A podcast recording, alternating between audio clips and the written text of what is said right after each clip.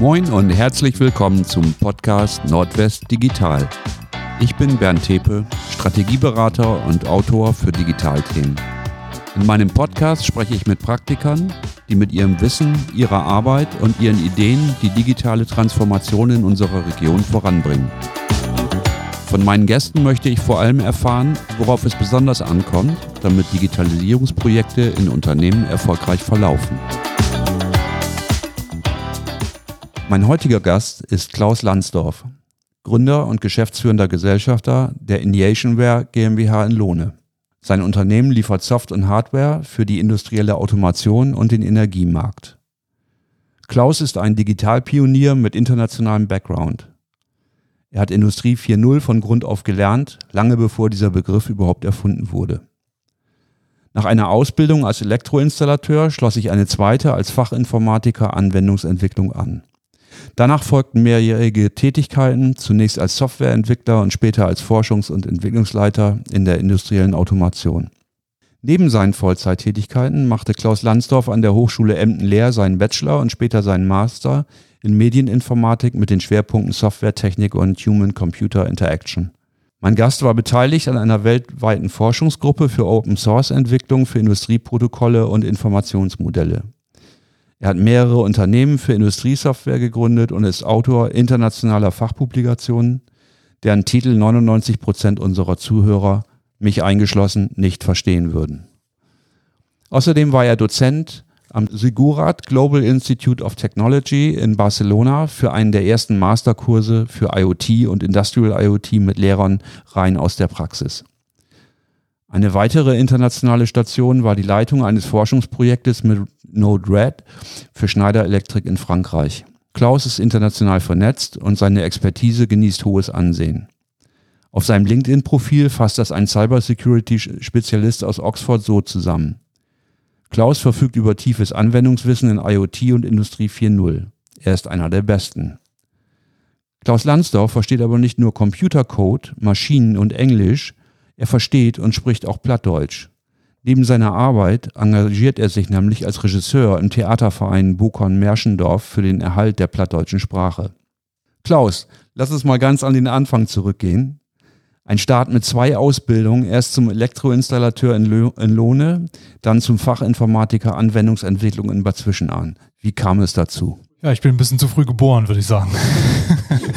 ja, weil es wirklich, ähm, ja, wir hatten so die ersten äh, damals noch äh, x86 PCs halt bekommen schon. Also das war schon noch in unserer Schulzeit, aber ähm, ja, als ich mit der Schule fertig war, 95, gab es einfach noch nichts, das man jetzt lernen konnte, wirklich als Beruf in diesem Bereich.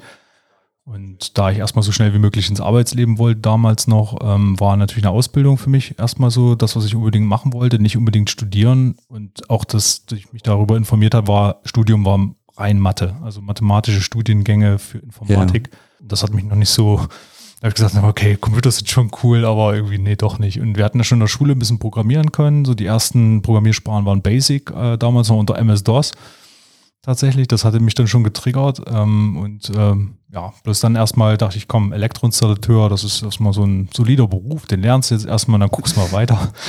War eine gute Entscheidung, glaube ich, weil ähm, ja, dann als ich fertig war, war in, hier in ähm, Lohne habe ich ja meine Ausbildung auch gemacht ähm, zum ja, quasi Elektrotechniker und ähm, während der Zeit hat sich dieser Beruf dann doch entwickelt, des Fachinformatikers. Und als ich fertig war, ähm, ja, war ja noch damals die Bundeswehrzeit, also dass man zum Bund noch musste.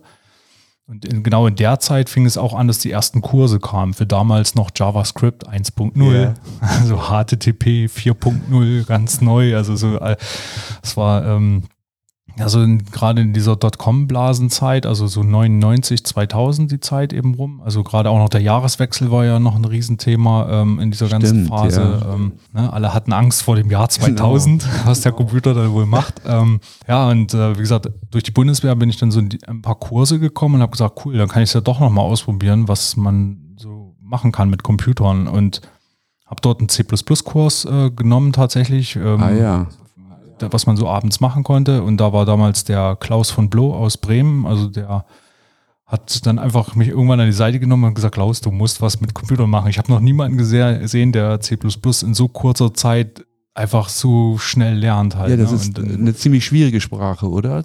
zumindest ja für mich halt eben nicht so Ja. ganz und deswegen war ich so hm, okay das war doch eigentlich ganz einfach äh, ist, viele sehen das so weil sie vielleicht auch manchmal äh, nur die Syntax versuchen auswendig zu lernen und nicht das Konzept der Sprache zu verstehen und ähnlich wie bei Mhm. Menschen ähm, kannst du so viel versuchen zum Beispiel eine ausländische Sprache zu lernen wenn du die das Konzept der Sprache nicht verstehst ist es halt schwieriger ne? weil du nur irgendwie auswendig lernen musst und das ist natürlich sehr sehr viel ähm, na egal, auf jeden Fall hat er mir das dann angeboten. Ich äh, besorgte eine Lehrstelle, ich gebe dir Adressen, alles, ne? Und ähm, so habe ich gedacht, hey cool, dann habe ich ja vielleicht doch noch eine Chance, da hinzugehen und ähm, habe dann tatsächlich eine Ausbildungsstelle eben in äh, erstmal Oldenburg, dann war die Firma angesässig, ist dann aber kurzerhand nach Bad Zwischenahn weitergegangen mit einem neuen Firmengebäude und wir haben dort im Bereich ERP, also Enterprise Resource Planning, ähm, Im Bereich ähm, ja, Lebensmittelindustrie ähm, war dann schon die erste Industrieerfahrung.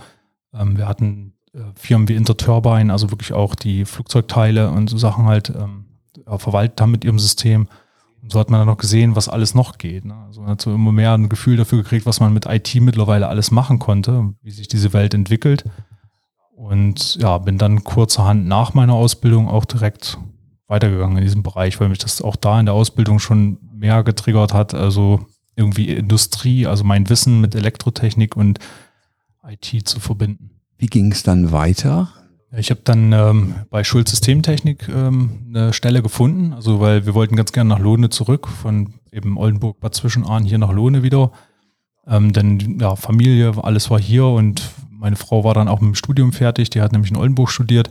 Und ähm, ja, so sind wir dann wieder zurück. Ich habe dann eben bei Schulz Systemtechnik angefangen und auch dort witzigerweise war das erste, was kam, äh, ja, wir müssen noch was für die Messe machen, äh, mach du das mal. Ja, und dann auch da relativ schnell reingefunden, äh, ja, auch gute Ergebnisse erzielt, ähm, ja, und so nach und nach dann eben das Vertrauen gewonnen, dass man ja bis hin letztlich dann auch äh, der Kernentwicklung des, des Grundsystems, also für die Prozessleitsteuerung äh, von Schulsystemtechnik, dass man dann wirklich auch die Kernbibliotheken äh, da gepflegt, weiterentwickelt hat, ähm, ja, wirklich die Systeme auch ähm, nach vorne gebracht hat, glaube ich halt, ne? und neue Konzepte reingebracht. Und da habe ich dann wiederum gemerkt, eben, ja, irgendwie ist die Software richtig gut. Also da sind 30 Jahre Erfahrung drin, aber alle haben das Gefühl, naja, weiß auch nicht und irgendwie lässt sich das nicht so gut bedienen. Und na, also das war weniger die, die Software unten drunter, eher die Software eben das, was der Mensch als Schnittstelle hat, also die, Ja. die Oberfläche. Und dann habe ich gedacht, warum fällt es uns als Softwareentwicklern so schwer, gute Oberflächen zu bauen? Also warum können wir, wir haben auch eigentlich ein so gutes Know-how, das heißt, das eigentlich, wie es funktioniert, ist top, aber wie wir es den Menschen in die Hand geben, ist Ja. eigentlich eine Katastrophe. So. Aber es, ist halt, es gibt ja noch nicht so, gab noch nicht so viel Erfahrung eben. Ne? Das ist ja immer noch ein Berufszweig, wo man nicht vergessen darf, der ist ja keine äh, 30 Ja. Jahre alt. Ne? Also der ist noch sehr, sehr jung. Also, oder beziehungsweise wenn man jetzt mal das Jahr 2000 als Startpunkt nimmt, wir haben 2023. Also dieser Beruf ist sehr, sehr jung. Äh, dementsprechend auch immer noch viele Dinge, die es zu entdecken, zu entwickeln gibt. Und ähm, ja, da war dann halt wirklich für mich dann irgendwann klar, ich möchte da irgendwie weitergehen. Also ich will wissen, wie ich das besser machen kann. Also wie kann ich besser Software entwickeln, wie kann die Qualität höher sein, weil wir halt teilweise bei Inbetriebnahmen festgestellt haben, erst wo die Probleme sind, ne? also egal wie viel wir getestet haben, vorher geklickt gemacht haben, ne? und da habe ich gedacht, es muss doch einen Weg geben. Interessant war, in der Zeit entwickelte sich eine Bewegung Clean Code. Ja. Also das war jemand, der hat sich hingesetzt und sagt, wir schreiben jetzt mal ein Buch mit all den Erfahrungen von Softwareentwicklern, die erfolgreich Projekte machen. Und das war, das hat auch, glaube ich, ganz viele Softwareentwickler angesprochen in der Zeit, weil viele genau damit sich auseinandergesetzt haben. Und so ging es dann nochmal, eben, das war so auch für mich wieder ein Trigger, wo ich gesagt habe, ich will nochmal mehr wissen. Ich will irgendwie nochmal tiefer rein. Also die Ausbildung selber reicht mir nicht. Den Beruf jetzt auszuüben reicht mir nicht. Und wollte dann ganz gerne studieren. Und sein damaliger Arbeitskollege sagte dann, glaube ich, 2011, Mensch, Klaus, guck mal, jetzt kann man auch mit Realschulabschluss studieren gehen. Mach das doch mal. Ist ja super. Ähm, geh ich mal eben studieren, okay. Ähm, ja, und tatsächlich, also Emden hat das halt angeboten als Online-Studiengang und das war für mich tatsächlich eine Möglichkeit, eine Option. Wo ich gedacht habe, komm, probier es einfach mal, weil dann weißt du wenigstens, ob es geht oder nicht, ob du es kannst oder nicht. Und dann weiter eben gegangen, habe mich da beworben, hat das alles geklappt, dann ja, zack, bumm und hat sehr, sehr gut geklappt auch. Ne? Also musste ziemlich beißen, weil die Leute, die so Abitur gemacht hatten, die wussten natürlich ganz viel schon. Genau, der Mathe-Teil, ja. Genau, das lernt man ja nie in der. Realschule oder so. Ne? Also äh, ja, die ganzen, ich sag mal, Differentialmathematik, sowas in die Richtung. Ne? Ähm, ja, also auf jeden Fall, das war schon so ein Stück, wo man erstmal klarkommen musste, mhm. sag ich mal. Aber wie gesagt, da habe ich mich mit der Zeit sehr gut reingefunden. Ähm, kann mir immer sehr gut selber Sachen beibringen. Wie machst du das? Interesse, kindliches Interesse, sag ich mal. Ich setze mich da wirklich ganz naiv einfach dran. Also ich versuche das jedes Mal so nach dem Motto, so schwer kann es nicht sein. Ne? Also und ähm, meinen Kopf aufzumachen. Also so, so erkläre ich es auch unseren Azubis, dass äh, wenn die davor sitzen und es sehr schwer finden, sage ich immer, weil du denkst, dass du es nicht kannst. Ja. Aber wenn du dich da hinsetzt und eben den Kopf aufmachst und sagst, das kriege ich schon irgendwie hin, keine Ahnung wie, es wird eine Lösung geben. Dann bist du offener, also wie Kinder. Kinder lernen ja, ja dadurch, dass sie dran ziehen, dran drücken, drauf rumkauen, was auch immer. Ne? Also, also das ist so eine experimentelle Herangehensweise. Also weil meine Frage bezog sich darauf, ob da, ob du da ein System hast. Also wenn du so einer Hürde begegnest, zu sagen, oh, verstehe ich nicht, möchte ich aber, dass du da ein bestimmtes System dahinter hast, wie du das dann machst. Also wirklich das System ist ähnlich wie bei den Sprachen, was ich schon angesprochen habe. Ich versuche immer ja. das Konzept zu ja. sehen oder dass das irgendwie das den Rahmen irgendwie, weil es gibt immer in allem irgendwie so eine Art ähm, Muster Mentales oder Modell, halt eben genau. So, und das, das hilft einem. Also, dass man, und das Interessante ist, egal wie kompliziert Dinge sind, weil Leute schütteln manchmal nur noch den Kopf, wenn die so hören, was ich alles mache, kann, wie auch immer. Aber es ist gar nicht mal, dass ich das alles einzeln gelernt habe, sondern dass ich eben mich immer darauf konzentriert habe, die Konzepte zu verstehen, ja. die dahinter sind. Also hinter der Programmiersprache, hinter der, hinter dem Framework, hinter der Technologie, was auch immer halt. Und das Interessante ist, dass sich das dann immer wiederholt. Also es ist ja auch so, bestimmte Dinge sind, wie sie sind, die können wir nicht anders machen und nur, dass die Ausprägung dann, die ist etwas anders immer. Ne? Also auch bei Programmiersprachen habe ich mal ein bisschen mehr Typisierung, mal ein bisschen weniger, also mal ein bisschen, mal bin ich ein bisschen flexibler, mal ein bisschen stärker eingeschränkt. Ähm, aber letztlich ist genau das halt, hilft eben, weil ich dann, wenn ich mit dem Konzept komme, brauche ich bei einer neuen Sprache dann nur noch die Begriffe dafür setzen. Also ja. Ich brauche ja. jetzt nicht mehr irgendwas auswendig lernen, sondern ich sage nur noch, äh, wie geht es hier zum Beispiel eine Funktion zu schreiben. Ne? Also ja. brauche ich jetzt nur noch das Schlüsselwort in dem Moment. Und ähm, das gibt es auch zum Beispiel bei Serious Playing. Aha. Das ist, glaube ich, so, da macht man mit so Lego-Steinchen, ah, ja, ne? setzt man sich dann hin. Ne? Und, Play gibt genau, es, ja. Ja. Richtig, genau. Und das, das ist eigentlich, glaube ich, genau dieses Konzept, ähm, was man dort auch anwendet. Das heißt, egal wie ich das dann zusammenbaue, ähm, jeder Stein hat halt eine bestimmte Bedeutung ja. oder so. Ne? Aber letztlich, wenn ich jetzt ein, das ist bei Normungen zum Beispiel, also Normungen in der Industrie sind meistens sehr, sehr komplex und kommen den Leuten sehr schwer vor. Wenn ich aber zwei Normungen nehme, die eigentlich versuchen, das Gleiche zu beschreiben, ist das total ja. super, zum Beispiel. Ja. Weil man sieht plötzlich, ich klebe einfach auf die jeweiligen Bausteine dann jetzt nur den Begriff der anderen Normung noch ja. dazu und am Ende habe ich fast die ah, gleichen Bausteine. Das ist super interessant und das, das ist auch so ein äh, Weg eben, wie einem komplexe Dinge, das ist das, was wir heute als Firma ja auch häufig machen, wie kann ich komplexe Dinge wieder verstecken? Also, dass sie wieder einfacher werden nach oben und das war auch das, was ich im Studium ähm, versucht habe am meisten auch mich darauf zu konzentrieren. Wie können wir Dinge eben, die komplex sind, für Menschen wieder so einfach wie möglich greifbar ja. machen? Ähm, und wie können wir damit umgehen, dass der eine das so nennt und der andere so, das nennt man auch so Domainsprachen. Ja. Also ja. gerade in der, in der Welt, ich sag mal OT, IT, äh, was wir ja bei IoT haben.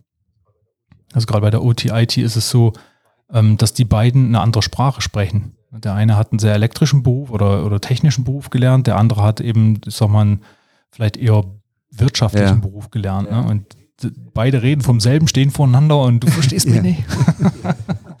und ähm, auch da ist es eben der Vorteil, ähm, gerade aus der Ausbildung, äh, äh, was ja eher wirtschaftlich war, dieses ERP-System, dann halt der technische Beruf. Das heißt, so hat man dann eben die verschiedenen Sprachen auch wieder gelernt ja. und hat gemerkt, die ja. reden doch eigentlich vom selben. Also warum verstehen die sich nicht? Also man hat dazwischen gestanden und gedacht, so, ihr redet ja. vom selben. Und dann irgendwann hat man angefangen zu vermitteln. Und auch das ist heute für unsere Firma, glaube ich, genau das. Wir sind so Hybriden. Also wir verstehen sowohl die OT-Welt als auch die IT-Welt. Und da sich das eben in diesem IoT oder Industrial IoT heute komplett ähm, ja, eben manifestiert hat, dass das jetzt das ist, was alle gerne machen möchten, dass diese Welten zusammenarbeiten. Das hat sich dann so ergeben, dass man da perfekt aufgestellt ist dafür. Ja. Ähm, du hast ja während deines Studiums in Vollzeit gearbeitet. Wenn ich das alles mhm. so richtig zusammengezogen habe, hast du in der Zeit auch noch eine Familie gegründet. Äh, wie, äh, wie, wie macht man sowas? Wie hast du das geschafft? Ich habe einfach eine Top-Familie hinter mir. Also die helfen mir so gut es geht. Also die Idee war schon, also dass alle erstmal da saßen so, okay, jetzt geht er mal studieren, ähm, weil also mein Sohn Malte war zu dem Zeitpunkt schon geboren. Ähm, ja, Hanna war quasi unterwegs so ungefähr und oh. äh, also das war so, hm, okay, wir haben bald zwei Kinder und jetzt will er auch noch studieren gehen und Vollzeit arbeiten will er auch noch. Also wie soll das jetzt alles gehen? Ähm, ja, und das war aber so, ich hatte ja viel Vorkenntnisse, das muss, darf man nicht vergessen. Und ich hatte halt gedacht, ich probiere es jetzt erstmal und lerne erstmal, wie das ge yeah. gehen kann. Yeah. Und ich will es erstmal nur probieren. Und alleine wieder da diese offene Haltung für, ich muss jetzt nicht irgendwas schaffen, sondern ich schaue einmal, wie es gehen kann und ob es einen Weg gibt, ähm, hat mir halt geholfen, relativ schnell innerhalb von zwei Semestern ein Lernkonzept zu entwickeln für mich ja. selbst, was ziemlich effizient war. Wie sah also, das aus? Dass ich halt wirklich mir die Themen so gebündelt habe, dass sie sehr viel Synergien ergeben haben, weil die Themen ja miteinander ja. arbeiten. Also ich, ich habe wieder geguckt, warum lerne ja. ich das? Also warum versuchen die mir das beizubringen in diesem Studiengang und habe gemerkt, habe ich dann halt eben gemerkt, dass diese, also die eine Sache mit der anderen immer wieder zu tun hatte halt. Ne? Und dann habe ich eben mir überlegt, okay, wie kann ich jetzt die beiden oder die drei, meistens waren so drei Module, die vielleicht irgendwie ähm, ja, korreliert haben oder auch ähm, eine ja. Synergie ergeben haben. Und dort habe ich die dann einfach zusammengeworfen. Das heißt, egal was ich gemacht habe, ich habe dann immer alle drei gelernt ja. in dem ah, Moment. Und das hat meine Zeit extrem reduziert. Und äh, dann habe ich mir relativ schnell immer ähm, das, äh, wir waren auch so eine Gruppe von mehreren Leuten und haben dann eigentlich das gleiche Konzept gefahren, dass wir auch immer so schnell es ging, die, den Kern rausgeholt haben aus dem Inhalt, den man uns beibringen will. Und den dann eigentlich nur bearbeitet haben, weil die Prüfung häufig nur den ja, Kern eigentlich prüft, ob wir verstanden so haben, worum es ging. 80-20 angewendet. Ja. Kann man so sagen, ja. Na, und das geht beim Bachelor noch sehr gut. Beim Master habe ich dann festgestellt, wieder, hu, okay, braucht ein neues Konzept. das war, weil Bachelor ist schon, man will ja, das sind ja auch Leute, die das eigentlich machen, die kommen von der, von, vom Abitur, von, von einer anderen Schule und sollen natürlich erstmal an den Beruf rangeführt ja. werden. Ähm, das heißt, es ist noch sehr viel ja, lernen, wir lernen jetzt das und wir prüfen das dann mal, ob das geklappt hat, ob ihr das gelernt habt. Äh, beim Master war natürlich wirklich anwenden, verschiedene Konzepte zusammenbringen, auch äh, eben, dass immer mehrere Disziplinen notwendig waren, um das zu schaffen, was man dort gemacht hat. Ja, und aber auch da war es dann wieder genau so. Dann habe ich wieder geschaut, was macht jetzt am meisten Sinn, was kann ich mit wem am besten verbinden und bin so halt wirklich in meiner Meinung nach sehr schnell äh, eben yeah. durchgekommen. Also ich habe teilweise bis zu ja, sechs Module trotz Vollzeitarbeit gemacht nebenbei. Also, ne, sechs Module. Schon, ja, weil man, wenn man Vollzeit studiert, kann man sechs, sechs Module belegen halt. Also wenn Teilzeit sind vier, sollte man belegen und man muss mindestens zwei ja. belegen für Teilzeitstudium. Und so habe ich auch angefangen. Also ich habe wirklich auch erstmal mit vier angefangen, dann ähm, geschaut, ähm, am Anfang sogar immer durchgefallen, so, ne? also wirklich für diese Mathe-Geschichten, weil man ja wirklich gar keine Ahnung hatte. Und dann habe ich gemerkt, okay, für die Sachen, wo ich wirklich gar keine Ahnung habe, da muss ich ein bisschen zeitlich anders arrangieren, ähm, weil man natürlich mehr braucht, um also nachzuholen. Ja. Ne? Und ja. da, wo ich schon Erfahrung habe, dort kann ich dann eben ein bisschen äh, arrangieren. Und so, das hat dann irgendwann, wie gesagt, dazu geführt, dass ich wirklich in Vollzeit eigentlich gearbeitet und studiert habe. Also das einfach nur, weil man es ja so verbinden konnte, extrem gut halt. Ne? Und auch der, die Unterstützung des, des Arbeitgebers zu der Zeit war super, weil die auch einige Themen gesehen haben, womit man dann auch wieder seine Sachen ja. verbinden konnte. Was hast Studium. du gemacht zu der Zeit? Was war das? Das war bei der Alte ja. Oldenburger ähm, private Krankenversicherung und auch da waren viele neue Themen oder unterschiedliche Themen äh, drin. Und da habe ich dann immer auch geschaut, wie kann ich meinem Arbeitgeber helfen mit dem, was ich hier lerne. Ähm, und wo können wir uns vielleicht verbinden an der Stelle? Also so, dass ich vielleicht wenigstens ein, zwei Stunden pro Tag auch noch was mache, was wieder mit yeah. dem Studium eigentlich yeah. zu tun hat am Ende.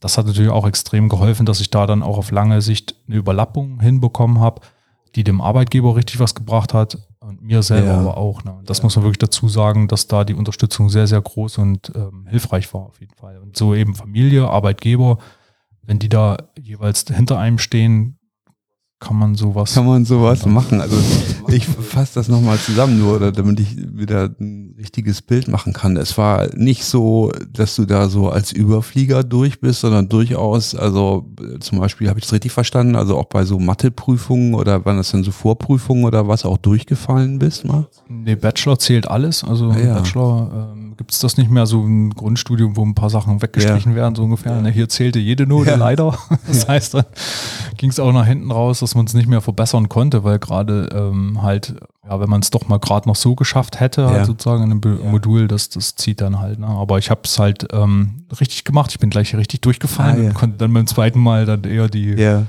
Ja. eine richtig gute Note schreiben, weil das, aber ich fand es auch immer, ich habe es dann irgendwann auch äh, testgetriebene Klausurentwicklung genannt. Also ich habe getestet, ob ich durchkomme.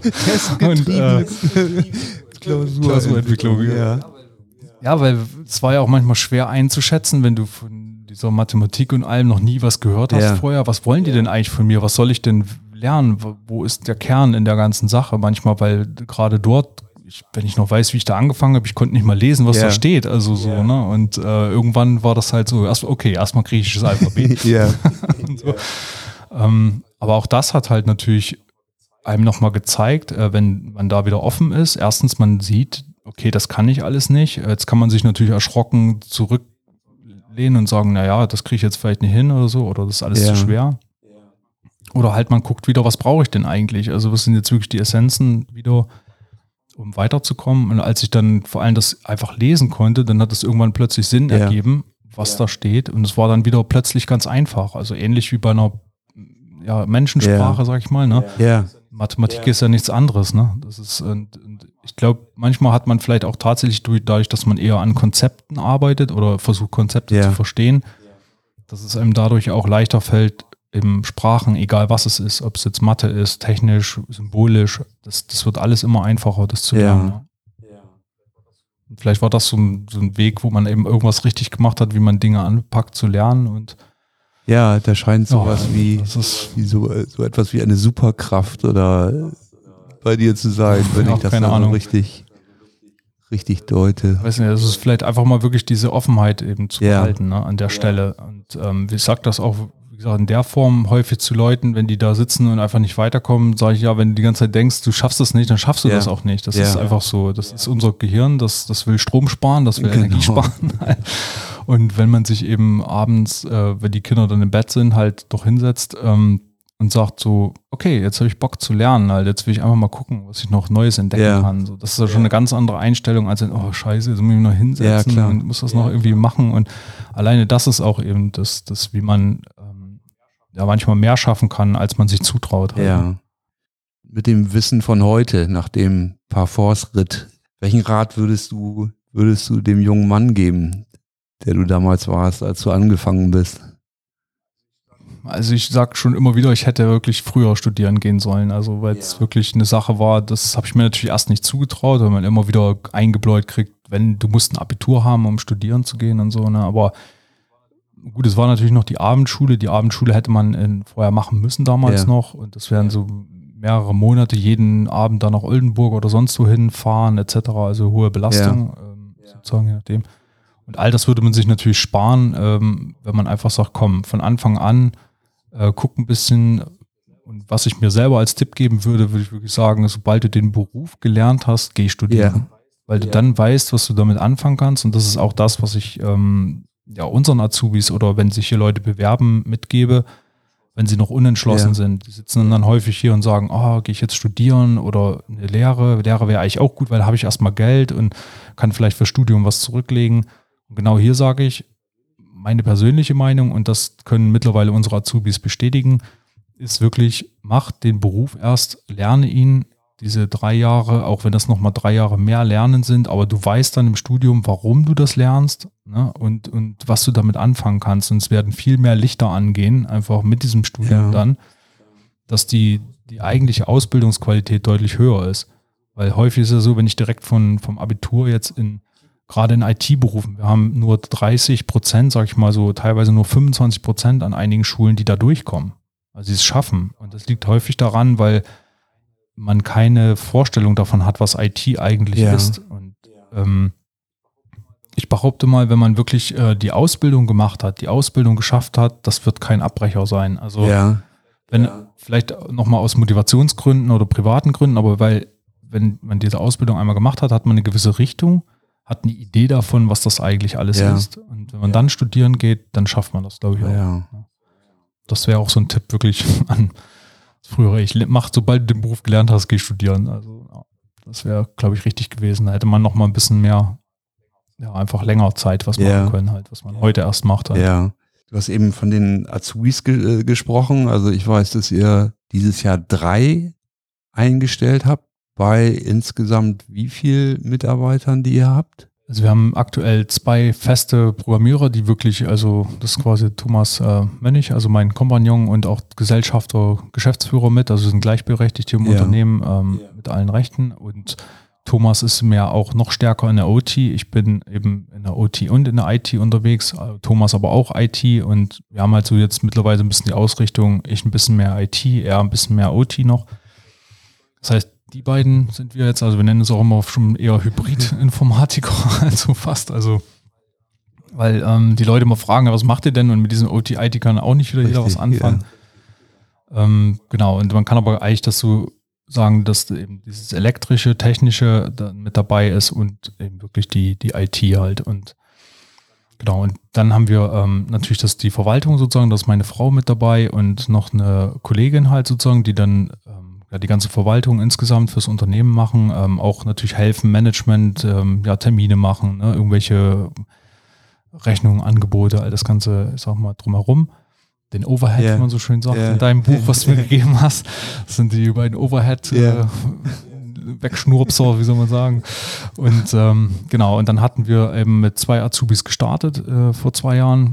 Und ähm, eine war richtig Ausbildung, andere genau wollte eben studieren und die, die andere. Und das mit dem Studium hat halt leider nicht geklappt. War genau das, nämlich noch nie irgendwie wirklich die Ausbildung gemacht. Wir haben das gesagt, das wird Ja. schwierig, ne? Das hat leider nicht geklappt. Ähm, aber Joel ist jetzt im dritten Lehrjahr äh, mittlerweile und ähm, der ist halt noch da. Und wie gesagt, und dann kommen jetzt eben ein Umschüler, ist es sogar eher, also Ja. nicht Auszubildender reell, aber es ist ein Umschüler für die Ausbildung. Ähm, und halt äh, jetzt wirklich zwei Auszubildende noch dazu, weil da mussten wir sogar mit der EAK so ein bisschen noch reden, weil es muss immer so viel Fachkräfte geben, wie es Auszubildende Ah ja. gibt. Und da aber der Joel wirklich einen sehr guten Stand hat, das haben die einmal geprüft hier bei uns, äh, wie denn überhaupt die Ausbildungsqualität im Ja. Unternehmen ist. Die waren da wirklich begeistert, als sie hier waren, haben die gesagt, klasse Konzept, also auch insgesamt, man merkt, dass da wirklich Feuer drin ist, also dass die Leute wirklich wissen, was die hier lernen und, und auch äh, eben eine gute Qualität haben. Und deswegen ja, sind es dann in, in Summe wieder vier Auszubildende, kann man so sagen halt. Ne? Ja. Und ähm, ja, wie gesagt, wir gehen auch jetzt den Weg, dass ähm, so Lernen durch Lehren. Das heißt, äh, dass der, ähm, ja, die erste Batch sozusagen, so nennen wir das dann, die bringt quasi den neuen, sozusagen ein Jahr nochmal das, die ersten Grundlagen Ja. dabei. Und wir machen das dann so, wir hören dann zu, wir gucken dann, ähm, wie erklären die das zum Beispiel? Also haben wir so entsprechende Sessions jeden Tag, ähm, wo wir einfach gucken, dass der, ich sag mal, Fastgeselle Ja. eben den Ja. neuen Azubis erklärt, die, die, die Welt sozusagen. Und das ist das Beste, was du machen kannst, weil wenn jemand was erklären muss, siehst du, ob er es verstanden hat. Und so sehen wir, ob unser Azubi auch wirklich ein Geselle geworden ist, sag ich mal, mit der Zeit oder zumindest auf dem Weg ist und können dann nochmal nachjustieren. Das klappt ganz gut und ähm, vor allem, wenn mal was falsch erklärt wird, das wirklich direkt korrigieren. Ne? Und Da haben wir so dieses Konzept eben bei uns im Unternehmen, dass hauptsächlich nur gelernt wird, drei Jahre lang. Und eben, wie gesagt, die, das erste Lehrjahr immer von Ja. dem entweder zweiten oder dritten, wie es halt gerade so ist, ähm, halt betreut wird äh, für das Grundjahr. Ja. ja, spannend. Neben alledem engagierst du dich ja auch noch für den Erhalt der plattdeutschen Sprache. Welche Geschichte verbirgt sich dahinter? Ja, gut. Angefangen hat das ähm, ja eigentlich mit dem normalen Theater bei der Freilichtbühne Lohne irgendwie. Ist man da so, als wir wieder hier nach Lohne gekommen sind, äh, war die Tante von meiner Frau, sagte, ja, hier, ihr müsst mal unbedingt mitkommen, wir brauchen da Hilfe, äh, kommt mal mit zur Freilichtbühne nach Lohne, ähm, wir brauchen da Leute. Halt für Requisite zum Beispiel war da zu dem Zeitpunkt Hilfe nötig oder Technik Ja. konnte man machen, dann habe ich da mal reingeschnuppert. Und ja, dann fing das aber relativ schnell an, dass man auch irgendwie auf der Bühne gelandet ist, weil es dann immer so ein Abschlussstück gibt, wo man, wo jedes Ressort mal was machen muss. Da war dann relativ schnell, war man dann verhaftet. Du musst was machen. ähm, ja, und darüber bin ich dann tatsächlich äh, für das Theater Märschendorf, ähm, ist dann jemand auf mich zugekommen, Mensch, hättest du nicht mal irgendwie Interesse, bei uns mal reinzugucken? Darfst du auch Hochdeutsch sprechen? So, ne? Und ich so, ja, Plattdeutsch wäre auch okay. Ne? Also, also konntest du Plattdeutsch mal versuchen. Nicht selber, also aber meine Großeltern kommen aus Mecklenburg-Vorpommern yeah. und das Interessante ist, es ist wirklich ziemlich identisch das gleiche yeah. Platt, ähm, yeah. wie es halt hier in Lohne gesprochen wird. Und dementsprechend waren die Leute schon immer verwundert, dass man das so gut verstehen kann. Aber meine Großeltern haben viel platt mit mir gesprochen. Man selber eben, wie gesagt, hat natürlich nur Hochdeutsch äh, geredet, aber ähm, ja, verstehen kann man das wirklich sehr, sehr gut. Was einem schwerfällt, ist immer das Reden natürlich noch. Das ist auch das Schwierigste immer an einer Sprache, die man lernt. Die Sprache wirklich zu sprechen. Ähm, meistens ist es ja so lesen, schreiben, sprechen. Je nachdem nochmal so. Oder vielleicht manchmal auch eher ähm, lesen, sprechen, schreiben. Und ähm, ja, das ist so für mich dann das ist auch das, das Interesse dann gewesen. Sagen wir, Mensch, cool, Plattdeutsch, dann höre ich mir mal an und dann festgestellt, oh, das kann ich ja irgendwie doch yeah. verstehen. Und ja, auch da ist es eben, dass natürlich das weniger wird, dass da nicht so viele Leute mehr erstmal Interesse dran hatten eine Zeit lang, aber mittlerweile wird es wieder mehr. Also wir haben auch viele, viele junge ah, ja. Zuschauer wieder, viele junge Leute, die wieder fragen, sich mal dafür interessieren und ähm, ja, gerade hier auf dem Plattenland halt, ne, ist das schon, dass die Jungs auch langsam wieder kommen und yeah. dass sie das yeah. nochmal ausprobieren wollen. Und da bist du Regisseur bei dieser Theatergruppe? Mittlerweile ja. Ich habe ja schon am Anfang gesagt, das glaubt mir kein Mensch. Also ich habe tatsächlich 2011 angefangen, also mit dem Studium auch gleich noch Nein. Theater angefangen. Doch. und äh, ja, also ja, aber es war halt mal irgendwas ohne Computer. Ja. Ne? Und ähm, yeah. das war eine schöne Abwechslung. Dann äh, ja, gerade auch in den, in der, das hat gut gepasst, dass in der Phase, wenn immer Semesterferien waren, auch äh, das Theaterspielen stattgefunden hat. Ja. Das heißt, ich yeah. habe natürlich noch, äh, wenn man mal Text hatte, so die Belastung, noch den Text zu lernen, neben dem Studium und der Arbeit, aber irgendwie geht das relativ schnell bei mir, deswegen brauche ich mir da nicht so viel Sorgen machen und ähm, ja, aber das mache ich eben auch schon wirklich sehr lange und jetzt war es eben so, dass wir so einen Generationswechsel, glaube ich, wie viele Firmen das auch bestätigen können in den letzten Jahren, wie sich das vollzogen hat. Jetzt haben wir diese, sagen wir so, diese Babyboomer, die so ja. langsam sagen, Mensch, jetzt wollen wir mal abgeben. Und ich habe mich schon auch relativ früh, dann so 2014, nach drei Jahren auch mal dafür interessiert, Mensch, wie ist denn das und was muss man denn eigentlich als Regisseur machen? Ähm, habe dann auch Regieassistenz angefangen, also wirklich erstmal zugucken, lernen. Ja. Also, und hatte wirklich das Glück, dass man von den jeweiligen Regisseuren ähm, ja auch guten Input bekommen hat. Dann selber, dadurch, dass ich eben Schauspiel weitergemacht habe, auch, ähm, konnte ich natürlich immer beobachten, wie machen die Regisseure das mit uns, wie gehen die mit den Leuten um, wie gehen die auch auf die Leute ein, wie kriege ich das hin, meine Gedanken irgendwie in Form und Farbe auf die Bühne zu kriegen. Und ja, und dann war halt irgendwann der Punkt in Märschendorf zu sagen, Mensch, wie geht's denn jetzt weiter? Müssen wir einen suchen oder haben wir jemanden, den wir kennen? Und dann habe ich vorsichtig die Hand gehoben und gesagt, ich würde es mal yeah, probieren. Yeah, so. Nach der altbewährten Methode, ich probiere das mal. Ich probiere das mal, genau. Und ähm, und es hat super geklappt. Also es hat echt Spaß gemacht, ja. weil man kannte die Truppe. Es war sicherlich auch schwer. Also es ist auch nicht so, dass man das mal eben so macht, sondern es ist schon auch da wieder und viele neue Sachen. Ähm, auch natürlich, wenn man es kennt, so diese Zwischenmenschlichkeiten, ja. ne, die, die ja. neu anders sortiert werden müssen. Also weil plötzlich ist man ja nicht mehr der Spieler, genau. sondern der, der sagt, wo, wo es jetzt lang geht, so ein bisschen auch. Wobei ich glaube schon, dass die Leute mich kennen, dass ich ähm, versuche vor allem sehr offen, fair und ähm, der Form auch authentisch zu sein. Immer, also das ist für mich wichtig, dass andere da so sind und ich auch ja. so bin für sie. Also dass die Leute wissen, wenn der das sagt, dann passt das schon. So, ne? Und ähm, ja, und das hat halt geklappt. So hat das irgendwie seinen Weg gefunden, dass das auch mit der Regie ja. geklappt hat. Also ich habe jetzt die erste Saison endlich hinter mir. Ich war ja angefangen, dann kam ja direkt Corona. Ah, ja. Dann war erstmal vorbei. Dann, dann hatten wir gerade schon angefangen zu probieren. Und aber das hat mir natürlich auch nochmal Zeit gegeben, ähm, zu lernen. Also ich habe wirklich mit den Leuten trotzdem, so wie es möglich war in der Corona-Zeit, Proben veranstaltet ja. und, und ja. also, dass wir ein Stück versucht haben einzustudieren.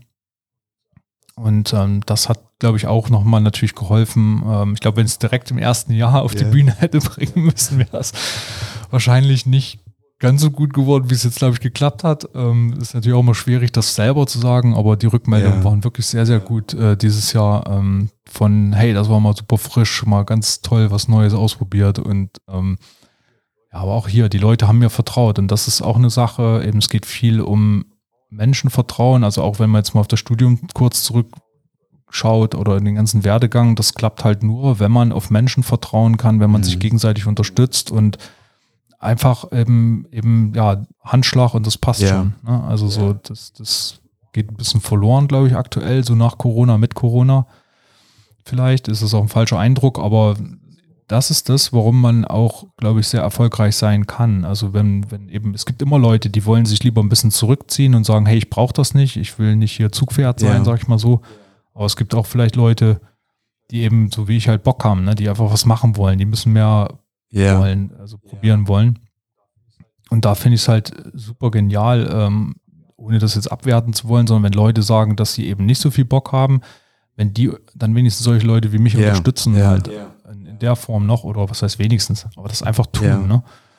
Denn, denn das macht vieles möglich, auch für uns als Gesellschaft, sag ich mal, ne, wo, wo sonst ja nichts passieren Richtig. würde. Ne? Und wenn wir sehen, wie viele Vereine auch hier im Oldenburger Münsterland tragen und wir haben eine gute Vereinskultur, das finde ich super, deswegen fühle ich mich hier auch sauwohl. halt, ne, wenn einfach, ja, coole Leute um sich hat. Äh, wenn ich jetzt meinen Sohn auch sehe, ne, der läuft durch Lohne und kriegt die Hand gar nicht mehr runter, weil er eben hier verwurzelt yeah. ist. Ne? Und das yeah. ist eine Sache, die, die für, glaube ich, jeden Menschen wichtig yeah. ist, egal ob er lieber im Hintergrund ist oder im Vordergrund. Ähm, jedes, jedes ähm, letztendlich, ähm, ja, sag mal, jedes Glied in der Kette hat einfach seine Wirkung, ne? wenn, wenn die alle zusammenarbeiten ein Stück weit. Und das ist der, der Gesamterfolg, glaube ich, einfach ins, mhm. also hinter mir auch. Das bin nicht nur ich, sondern das sind halt echt viele, viele kleine Zahnrädchen, die hinter mir drehen und mit mir drehen, sozusagen, weil sie mir vertrauen, weil ich denen vertrauen kann. Und ähm, das, ja. einfach klasse. Also, dass sich das so entwickelt hat über die Zeit. Und ich glaube, dass ähm, das auch sich jetzt abfärbt auf die Kinder irgendwie ein Stück weit, weil man merkt, die agieren schon teilweise genauso, ja. dass sie sich eben gegenseitig unterstützen, merken, dass man eben als Gruppe äh, ja einfach deutlich stärker ja. ist halt. Ne? Und das gar nicht darauf ankommt, dass man nur äh, ich sag mal, nur die Kräftigen hat, sondern auch eben die hat, die äh, mal einen Schritt zurückgehen können, die vielleicht sogar mal analytisch ja. in der Ecke sitzen und sagen, bist du dir sicher, genau. was du da machst? Weißt du, was du da tust? genau, weil bei Leuten wie mir ist ja auch manchmal so, dann rennt man voraus und sagt, das wird schon nicht so schlimm sein, während man direkt in den Feuerball rennt, so ungefähr. Ne? Und dann ist es gut, wenn da mal jemand an der Seite steht ja. und noch äh, ein, äh, ja, sag ich mal, beiseite zieht und sagt, warte ja. noch eine Viertelstunde, so ja. ungefähr. Das ist nochmal zur Firma zurück. Ähm, an welchen Projekten arbeitet ihr gerade? Also für die Firma sind wir in verschiedenen Bereichen, also Energiemarkt haben wir gerade aktuell Projekte, ähm, geht es vor allem um Smart Meters, also sprich Energiedatenerfassung ähm, ist ein Thema oder jetzt äh, Drittmengenabgrenzung ist ein Thema, also wo jetzt ähm, entsprechende Verordnungen yeah. da sind. Das yeah. Beispiel ist jetzt im Moment äh, der Bäcker, der im Supermarkt ist, der muss seinen Strom teilweise nachweisen. Also es muss genau getrennt werden ja. heute. Ähm, weil es gibt ja teilweise jetzt auch Förderungen oder irgendwelche Hilfsgelder und so weiter. Und da muss genau abgeklärt werden, welcher Strom wird von wem ja. verbraucht. Ähm, das sind so Themen zu, so gewesen die letzte Zeit, ähm, ja, damit man eben nicht doppelt abrechnet, falsch abrechnet. Dann generell die Steuerung von Strom wird halt immer wichtiger, also die, die digitale, intelligente Vernetzung von Stromsystemen weil ja, erneuerbare Energie muss gesteuert werden irgendwie. Und ähm, auch da haben wir gute Themen dabei und sind da zum Glück auch mit Hardwareherstellern ähm, gut verbunden, dass, dass wir dort ja, ein bisschen Ideen austauschen können, mal was probieren ja. können. Ansonsten gerade auch Fernwirktechnik ist jetzt mehr geworden. Da gibt es neue Bestimmungen. Ähm, da da ja, bieten wir jetzt auch Lösungen an, gerade für Photovoltaikanlagen, die dann ähm, ich glaube ab 150 kW war es jetzt aktuell gesteuert werden müssen, ja. zum Beispiel Fernwirktechnik dran haben müssen. Das sind so Sachen, da ist zum Beispiel Thomas sehr stark, also dass der in dem Bereich ja. macht. SPS-Programmierung haben wir mit bei uns. Also drin. Speicher, speicherprogrammierbare Steuerung. Ja. Genau, richtig. Ähm, das, das ähm, Thema dort ist häufig auch, ähm, was wir haben, es gibt viele Maschinen, die sind äh, sehr wertvoll. Wir hatten jetzt ja die letzten Jahren, also vor allem letztes Jahr eine sehr verrückte Zeit, also wo vieles Mangelware yeah. war plötzlich, was wir eigentlich gar nicht kannten yeah. vorher. Ne? Und yeah. äh, dementsprechend ist es jetzt auch so, äh, ich kann nicht einfach eine neue Maschine vielleicht kaufen in einigen Bereichen, sondern die alte muss jetzt plötzlich länger halten. Also die hat vielleicht sogar schon längst ihr Geld verdient. Und auch da sind es halt eben Sachen, wo wir helfen, also einen sogenannten Retrofit zu machen. Also das heißt, wir, wir können halt mit dem Know-how, was wir haben, äh, dann ich sag mal, entweder über Sensorik oder eben diese SPS-Geräte ja. Oder Edge-Computer sind da irgendwie noch ein Stichwort häufig für die Leute. Ähm, damit können wir neue Dienstleistungen, neue Services ermöglichen, auch für sehr alte ja. Maschinen zum Teil. Also dass man die sozusagen ein bisschen in diese Digitalisierungswelt hochhebt. Es geht natürlich nicht grenzenlos, also es gibt da häufig auch Einschränkungen, aber wir kommen mit dem, was wir hier eben an Know-how und ähm, auch Technik haben, sehr, sehr weit. Also zu digitalisieren, das ist das eine, eben das, generell die große yeah. Digitalisierung geht ja wirklich global mittlerweile. Also in den USA ist da sehr viel los, wo wir auch unterwegs sind. Habt und, ihr direkt ähm, auch Projekte da oder? Genau, also wir haben da auch, der, wobei das Projekt wäre mehr Kanada, also da geht es dann auch im Strommarkt, also Energiesteuerung. Ähm, ja, also das ist dann wirklich auch dort eine ganze Menge passiert, gerade was erneuerbare yeah. Energien angeht.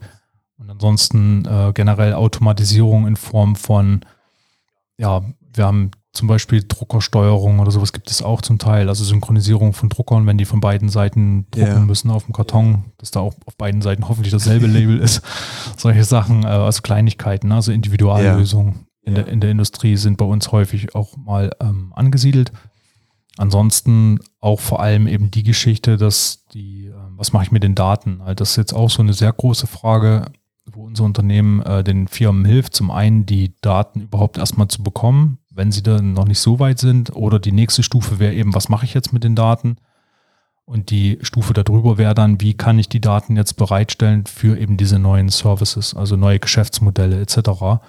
Denn ähm, was man ja wirklich sieht, die letzten zehn Jahre, es gibt dann immer ganz viele, die loslaufen yeah. und dann äh, Machine Learning, AI und alles. Uh, uh, yeah. und am Ende wird einem dann eine Excel-Liste mit einem Makro verkauft, wenn man Pech hat. Also dann ganz, ganz schlimm. Und ähm, ja, und wir, wir haben aber wirklich das Know-how, das habe ich vor allem ähm, im Rahmen der ähm, privaten Krankenversicherung aufbauen können. Also es geht ja um, um viel mehr. Es geht um Datentöpfe, die wirklich nur einen bestimmten Datenbestand haben. Es geht darum, ähm, Zugriffe auf Daten, ne? also ja. an DSGVO ja. und solche Sachen denken. Ne? Also es sind sehr, sehr viele und komplexe Themen, die man aber mit, ähm, ja, wie ich finde, guten, guten Mitteln halt, also im, Kleinen erschlagen kann halt, ne? Also dass man gar nicht zu viel da auffahren muss, sozusagen. Also und vor allem ist es ja, wenn man an, an KI ja. denkt, also wenn du zum Beispiel ganz oft gefragt, ja, wie ist denn mit KI? Kann ich mit KI, könnt ihr mir was verkaufen? Dann sagen wir, ja, okay, welche Daten hast du denn ja. für uns? Äh, Daten was? Ja. Also so, ne? Das ist dann, äh, und wenn man denen dann mal sagt, okay, ähm, du kannst natürlich fertige, fertige, ähm, fertige KI-Modelle kaufen, ähm, aber letztendlich sind die dann auf Daten von anderen entstanden halt. Ne? Ja.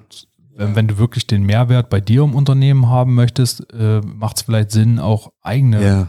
Daten ja. da zu liefern, also zumindest noch weiter anfüttern zu können. Und da muss man wieder gucken, was macht überhaupt Sinn? Ist es Machine Learning eher noch oder ist es schon wirklich richtige KI? Also und solche Sachen da versuchen wir den Firmen zu helfen, auch den, den richtigen Weg zu sehen. Was macht da Sinn? Also wir haben zum Beispiel von Nvidia die ähm, Nvidia ja. Jetson-Serie, ja. die dann eher in den Geräten, die mobil sind, also autonome äh, Fahrzeuge oder halt eben so kleinere Roboter halt, ähm, dass wir dort in dem Bereich eben gucken, was können, können wir damit anfangen. Also gerade in Bezug auf ja, künstliche Intelligenz und Sehen, also Vision-Technologie. Ja weil, weil das kommt deswegen wieder bei uns in der Firma vor, weil ich eben mein Hauptthema hatte Mensch-Computer-Interaktion ja. und ja. da ist für mich genau der Schlüssel, also dass wir mit diesen Robotern oder Maschinen müssen wir irgendwie ja. interagieren können.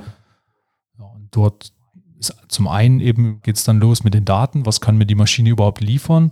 Dann muss ich es aber ja irgendwie übersetzen, dass jeder das wieder versteht als Mensch. Ähm, das sind dann sogenannte Informationsmodelle, die man dann erstellen muss im besten Fall. Und die muss man in eine Form bringen, dass, dass die für uns Menschen wieder gut yeah. verständlich sind. Yeah. Da haben wir hier im Unternehmen sehr gute Konzepte, wie das dann aber dieses Informationsmodell von Maschinen oder Services und Menschen yeah. sehr gut genutzt werden kann. Und das, das hat den riesen Vorteil, dass ich eben eine Datenbasis habe dann am Ende ähm, und daran wirklich äh, beliebige Services nach, also oder neue Geschäftsmodelle dran entwickeln. Ja. Wo siehst du die größten Praxisherausforderungen? Also woran scheitern vielleicht auch Projekte? Viele Projekte scheitern wirklich daran, was wir zumindest sehen in unserem Umfeld, ähm, dass ja, entweder halt letztendlich die, die, ähm, Datenbasis nicht da ist. Das ist genau der Punkt nämlich. Also ich will halt zum Beispiel KI machen, habe aber Ja. gar nicht eigentlich irgendeine Ja. Grundlage dafür. Das wäre das Erste. Das andere wäre für mich halt aber eher, ähm, dass dieses Reden miteinander, also wo wir halt auch gerne dazwischen gehen als eben Vermittler, Ja. also wie so eine Art Schnittstelle, wo wir halt sehr, sehr, also wir haben zum Beispiel jetzt gerade gestern ein Projekt abgeschlossen, das läuft seit sieben Jahren, äh, ähm, äh, ja, oder zumindest haben sich da schon mehrere Firmen auch äh, dran versucht, halt letztendlich. Also nicht ihr habt das Projekt sieben Jahre bearbeitet, sondern dieses Projekt gab es schon sieben Jahre, bevor ihr da zugestoßen genau, seid. genau. Richtig. Und das ist natürlich immer mal wieder angefasst worden, also nicht die ganze Zeit durchlaufen, aber im Prinzip ist es halt so, dass dann, ähm, als wir da reingekommen sind, haben wir festgestellt, so, okay, wieder dasselbe, ne? Die reden miteinander, jeder sagt was Richtiges, aber die verstehen sich nicht. Und dann haben wir es eigentlich nur übersetzt, haben unsere Expertise reingebracht und haben halt im Endeffekt ähm, sortiert, ein bisschen aufgeräumt und dann eben mit unseren Technologien ähm, dafür gesorgt, dass plötzlich jeder wieder versteht und vom selben redet oder zumindest lernt, wie man jetzt mit also eine gemeinsame Ja. Sprache findet, also Ja. ein Konzept. Also, Ja. wieder, also so wie im Studium. Also im Prinzip machen wir dann natürlich so ein bisschen das, was ich so für mich angeeignet habe im Ja. Studium, ähm, dass, dass wir, weil häufig hängt man sich an Details auf und versucht alles im Detail auch irgendwie zu klären und zu Ja. managen und irgendwie, ja, und wenn wir da jetzt noch einen hinsetzen, der dann hier Product Owner ist oder so, das ist ja gerade ganz in, so Scrum irgendwas Ja. zu machen. Das kann sehr gut helfen, aber großen Projekten, meiner Meinung nach, und wenn man ein ganz kleines, abgeschlossenes Projekt hat, gibt es noch viele andere Wege, viele andere Mittel.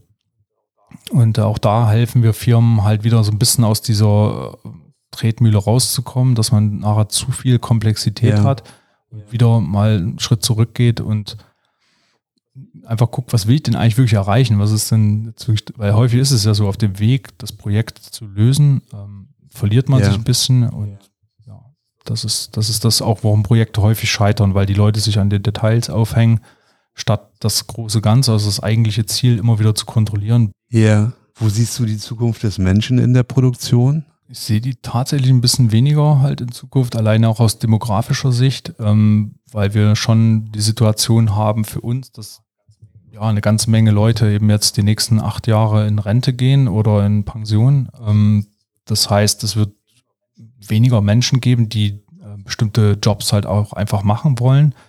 Zum einen natürlich auch, weil die Auswahl sehr groß ist. Das heißt, Fachkräftemangel hört man Ja. überall.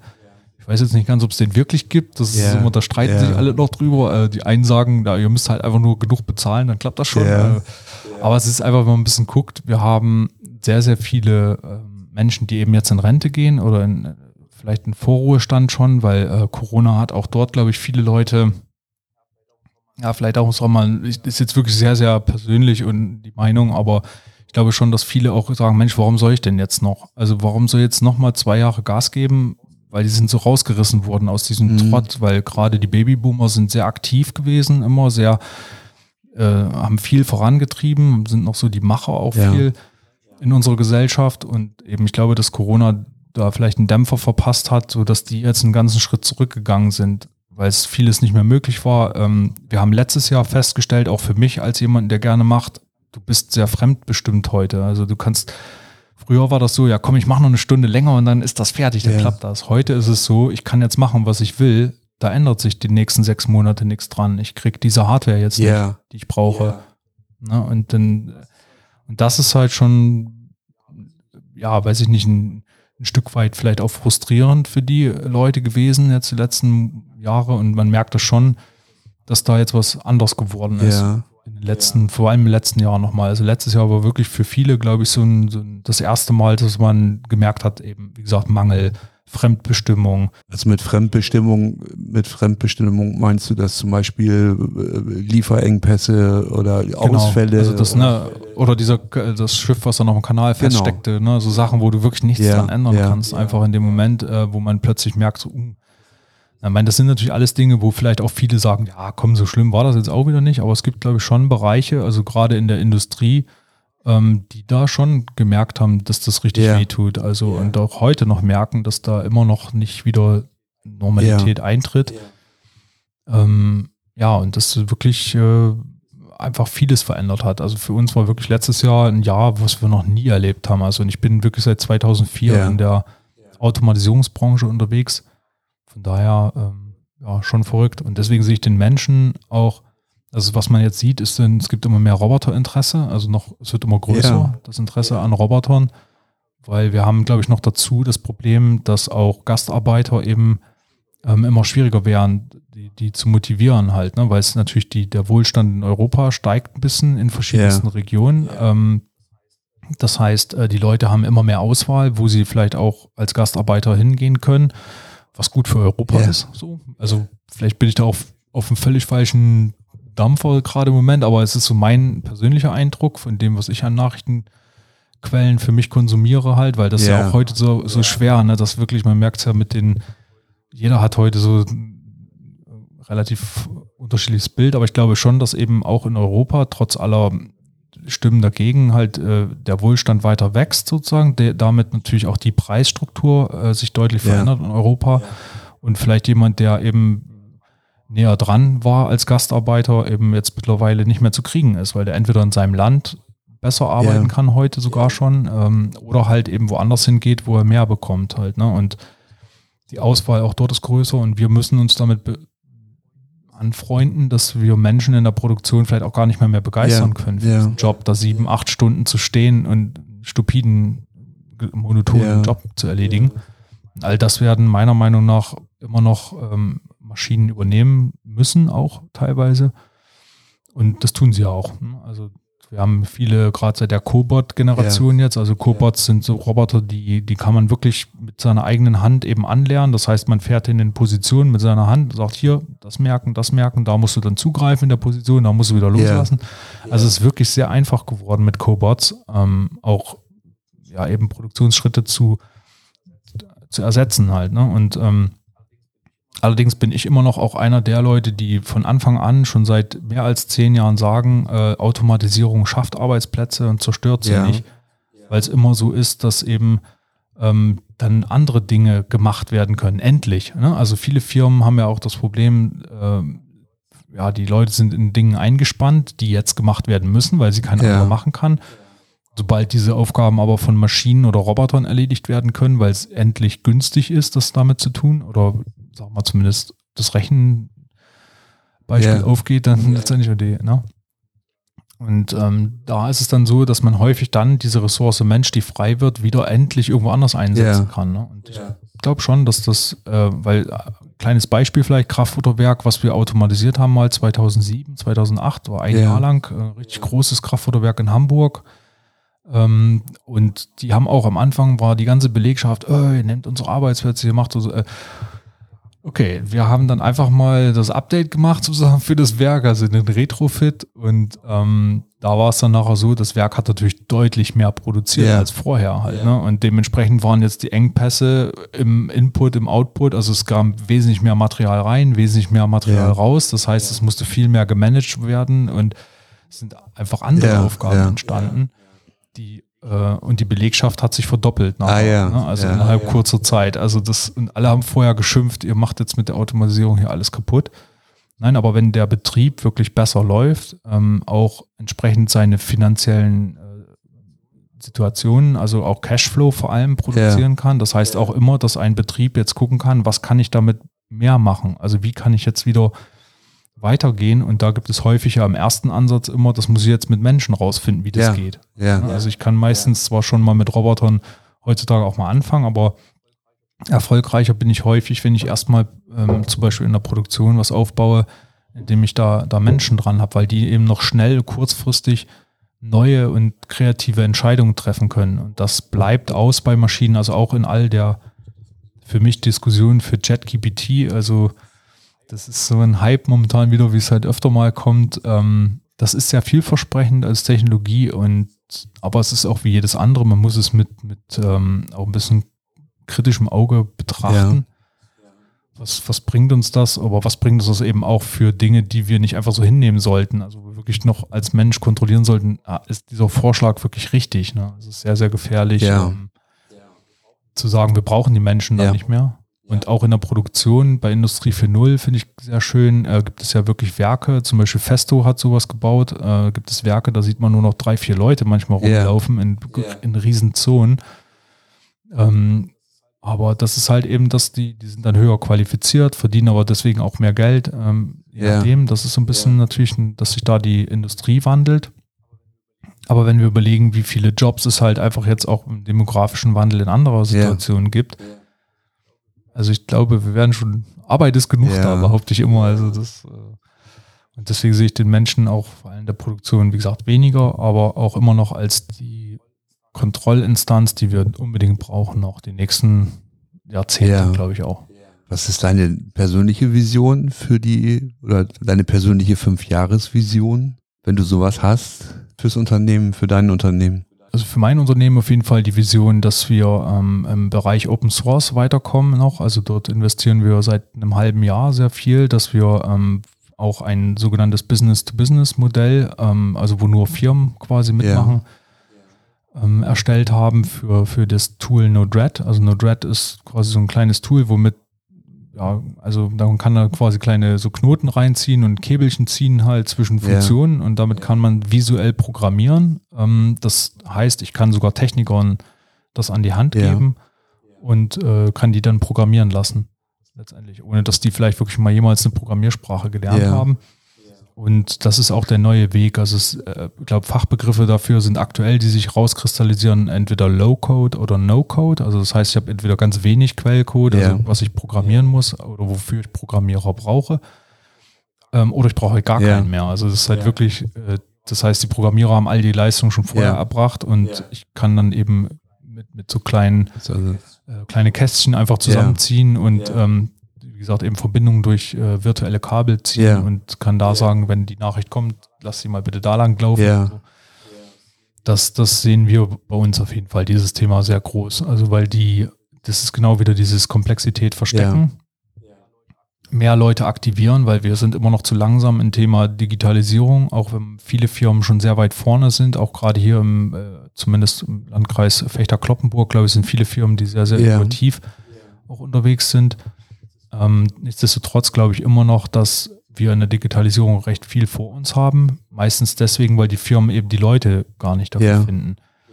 Und, und ähm, häufig eben dann auch, was ich sehr, sehr oft höre bei den Firmen, ist, ich könnte einen gebrauchen, aber ich glaube, ich kann den hier gar nicht beschäftigen, so ein ITler, weil ich habe gar nicht so komplexe Aufgaben, dass der hier glücklich sein würde Ja. oder dass der hier wirklich den ganzen Tag was machen kann.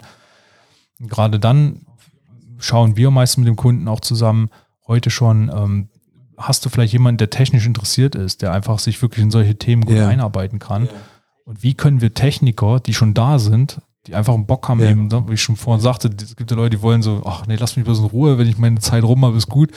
Ähm, oder wenn ich das hier machen kann, was ich Ja. mache, auch gut. Aber es gibt auch immer Leute, die ein kleines bisschen mehr wollen. Und wenn man die aus der Firma identifiziert Ja. und dort eben mit diesen äh, ja, Werkzeugen mal rangeht, äh, denen neue digitale Werkzeuge in die Hand gibt, äh, kann das eben schon helfen. Das ist unsere Vision für die, für die Zukunft. Ähm, gerade der Region hier eben äh, Oldenburger Münsterland genau die Werkzeuge zu bauen, die sie brauchen, um ihre Leute, ihre Techniker eben an der Digitalisierung teilhaben zu lassen, mitmachen zu lassen. Denn damit würden wir das Potenzial extrem erweitern und, und mehr Leute dafür aktivieren, mitmachen zu können, auch einfach, weil es gibt wirklich viele, die wir treffen, die haben Bock, die haben gute Ideen, die können halt noch Ja. nicht programmieren oder irgendwas, die sagen, ich habe vier, zwei linke Hände am Computer. Und wir sagen, das ist kein, kein Problem. Wenn du Kabel ziehen kannst, dann kannst du auch mit unserem Ja. Tool arbeiten. So. Ähm, und äh, alleine auch diese Offenheit, und das, das würde ich mir auch manchmal wünschen für die Zukunft, dass ITler, wie wir halt in diesen Bereichen arbeiten, vielleicht auch wieder ein bisschen ja, runterkommen, sag ich mal so, ne? weil es ist schon, unser Berufsstand hat eine hohe Anerkennung manchmal, auch so ein, so ein Wow-Effekt. Ne? Aber im Endeffekt sage ich immer auch zu unseren Azubis am Anfang, geh bitte mal zu Bäcker morgens hin und sag, ich möchte gern 100 gleiche Brötchen backen. Da kriegst du auch nicht so Ja. schnell hin halt. Ne? Also jeder Beruf hat so seine, sein, sein, äh, ja, sein Magic-Teil, sag ich mal so. Wie, wie kriegt er Ja. das hin? Und bei IT ist es aber oft so, dass eine gewisse Arroganz entstanden ist über die Zeit, weil es eben ganz wenig Leute gab, ist mein Eindruck. Also, dass man bei IT, und ich glaube, dass wenn man gerade mit Entscheidern redet, dort häufig genau das der Schmerzpunkt ist. Ich habe meiner IT das gesagt, aber die sagen, das geht nicht oder die wollen das nicht. Und das liegt gar nicht daran, dass sie es nicht können, sondern häufig, dass sie sowieso schon überlastet sind, weil eben ähm, ja viele Strukturen im Unternehmen verbessert werden müssten, aber nicht verbessert sind. Also die Digitalisierung irgendwie da ist, aber nicht fertig ist. Also es gibt ganz viele Möglichkeiten, was da los ist, aber auch hier, wenn wir doof gesagt wieder Techniker aktivieren, Dinge zu ja. tun, was heute der ITler ja. macht, ne, dann, dann hilft das wiederum, dass der ITler mehr Zeit für andere Dinge hat, halt sozusagen, und wieder effektiv das machen kann, wofür er eigentlich eingestellt ist. Ne? Ja. Also ein ganz plumpes Beispiel, der Rechner ist abgestürzt, der Service ist abgestürzt, was auch immer. Was macht der ITler meistens? Der lockt sich da ein, der startet das irgendwie neu und so das macht er dann zehnmal am Tag, kostet fünf ja. Minuten, eine Stunde am Tag weg für ja. irgendwas neu starten. Ne? Total banaler Job auch für den ITler, der ihn dann nervt und das unangenehm macht, den Job. Ähm, und für alle anderen ist es fast schon Raketentechnik, die dann vielleicht sagen so, oh Gott, was muss ich denn machen und welchen yeah. Knopf? Und es ist einfach Unwissenheit, gar nicht mal in dem Falle, sondern eher dieses, hoffentlich mache yeah. ich nichts falsch, weil Leute natürlich eher Bedenken haben, ich will jetzt hier mm. bloß nichts kaputt machen. Und wenn wir denen sozusagen wieder in der Oberfläche einen Knopf geben können und wo drüber steht, läuft, läuft nicht yeah. so ungefähr, das ist Komplexität verstecken. Yeah. Also im Sinne von, ich sehe visuell, es läuft oder es läuft nicht oder es läuft gerade noch so. Ich glaube, wir sollten mal heute Abend neu starten und ähm, oder was wir auch teilweise haben, dass die Systeme sich selbst heilen, so nennt man das heute. Also das eigentlich, das klingt wieder so Magic-mäßig, ne? Aber ähm, im Grunde ist es einfach nur, dass bestimmte Mechanismen und Werkzeuge eingesetzt werden, digital, die erkennen, dass ein Problem da ist und einfach nur genau das machen, was der ITler macht, nämlich das ja. Ding neu starten. Ja. Das ist ja. es. Das ist die Magic hinter selbstheilenden Prozessen häufig nur. Ähm, und auch das ist das, wo ich das Unternehmen sehe für die nächsten fünf Jahre, dass wir eben helfen, sowohl Techniker zu aktivieren, aber auch ITler freizuschaufeln für, für die eigentlich wichtigen Dinge sozusagen. Und dass man wieder einfach mehr Leute an der Digitalisierung, wie gesagt, insgesamt ja. teilhaben lassen ja. kann. Da sind wir schon fast äh, mittendrin gewesen in äh, unserer Standardschlussfrage, nämlich wo siehst du aktuell die größten Herausforderungen für die digitale Transformation in, in der Region, also in unserer Region hier im Nordwesten? Ja, die größte Herausforderung wird, glaube ich, jetzt dieser aktuelle Generationswechsel mein Eindruck, ähm, weil wenn wir mal mit Leuten hier und da auch geredet haben, die noch nicht so innovativ unterwegs sind, die sagen halt, ja, haben wir nie gebraucht, brauchen wir nicht. Also so noch, wenn wir das natürlich so weitermachen, ist die Frage, ja, wie wird es denn mit der Region yeah. dann weitergehen? Ne? Also wenn wir das jetzt so ein bisschen verpassen, ist natürlich jetzt, klar, damit macht jeder, der verkauft, irgendwie so die typische Angst, ne? oh, verpasse jetzt yeah. nichts, sonst bist du weg. Ähm, Darum geht es gar nicht. Es geht, glaube ich, darum, wir sollten als Region einmal gucken, was sind unsere Stärken, warum sind wir als Region ähm, Oldenburger Münsterland erfolgreich äh, und welche davon, also welche dieser erfolgreichen ähm, ja, Konzepte wollen wir weiterführen ja. Ne? und, und wie können wir das machen. Und ich glaube schon, dass da viel in Bewegung ist. Aber wenn man mal guckt, alleine in bestimmten Technologienetzwerken ist zumindest das Ober-Oldenburger Münsterland ist immer wirklich so ein schwarzer Fleck. Also da gibt es wirklich nicht einen, der das irgendwie macht oder nicht eine Sache, die es da gibt. Äh, ich weiß nicht, ob das regional nochmal so ist, weil natürlich auch äh, manche Sachen auch gar nicht unbedingt bekannt sind. Also ich weiß, dass aber auch im Agrarbereich viel gemacht wird mit Digitalisierung. Yeah. Auch hier sinnvoll gemacht werden kann. Also wenn wir alleine überlegen, ähm, ob es jetzt um Düngemittel geht oder auch um, um äh, wie gehe ich mit Wasser um yeah. in Zukunft. Ne? Yeah. Also das sind auch so Themen, die sind noch nicht so laut, werden aber lauter werden, weil bei Digitalisierung denken viele nur an neue Geschäftsmodelle. Ich denke aber auch daran an neue Herausforderungen in eben Energie, in äh, Lebensmittelproduktion, in auch äh, einfach Lebensqualität. Also wenn wir an Smart City denken, also auch dort haben wir Konzepte und Partner. Ähm, wie, wie mache ich in Zukunft intelligentes ja. Licht an und aus? Also da gibt es ja viele Konzepte neu. Wie kann ich da Strom sparen? zum Beispiel ein Versuch momentan ist, dass das Licht nur da angeht, yeah, wo sich Leute yeah, bewegen. Und im Rest der Stadt, wo es wirklich nichts ist, da kann es halt ja aus sein. Warum soll es da die ganze Zeit das Licht an sein? Oder auch im, im Hochwasserschutz, also dass ich schon frühzeitig erkenne, da rollt was auf uns zu, was ähm, nicht normal ist, also was irgendwie ein bisschen aus der Norm kommt, dass wir früher vielleicht gewarnt sind vor neuen Situationen, die vielleicht auch für uns entstehen könnten. Denn ja, auch da ist es halt thematisch interessant, ja, wie sich das entwickelt, weil so Bauern sagen heute manchmal schon, ja, früher war es so alle 30, 40 Jahre mal was Extremes, heute ist es alle 10 Jahre, kann natürlich auch wieder in die andere ja. Richtung gehen, relativ schnell, ne? das weiß ja keiner so genau. Ähm, aber aktuell ist es eben schlauer, da vielleicht mal zu gucken, wie können wir das ein bisschen überwachen, digitalisieren ja. eben. Also so, weil Sehen ist einfach schon wieder Schutz auch. Ja. Ne? Also die, je mehr wir als Menschen wahrnehmen können, vielleicht aber auch eben Daten sammeln können, können wir besser einschätzen, schlechter ja. besser gleich. Also so Wissen auch. Ne? Also das ist ja auch ein Mehrwert der Digitalisierung, dass wir überhaupt erstmal sehen, also was geht hier ab. Ja. Klaus, das ist jetzt das Schlusswort der bisher längsten Podcastaufnahme von Nordwest Digital. Ganz vielen Dank für die vielen Einblicke, die du mit uns geteilt hast. War sehr spannend. Dankeschön. Haben Sie Tipps für spannende Themen und interessante Gesprächspartner? Dann nehmen Sie gerne Kontakt auf. Sie erreichen Nordwest Digital auf LinkedIn und über die Website berntepe.de. Wenn Ihnen Nordwest Digital gefällt, freuen wir uns über Likes und Follower auf Ihrer Podcast-Plattform und auf LinkedIn. Tschüss und bis bald, sagen Bernd Tepe und das Team von Nordwest Digital.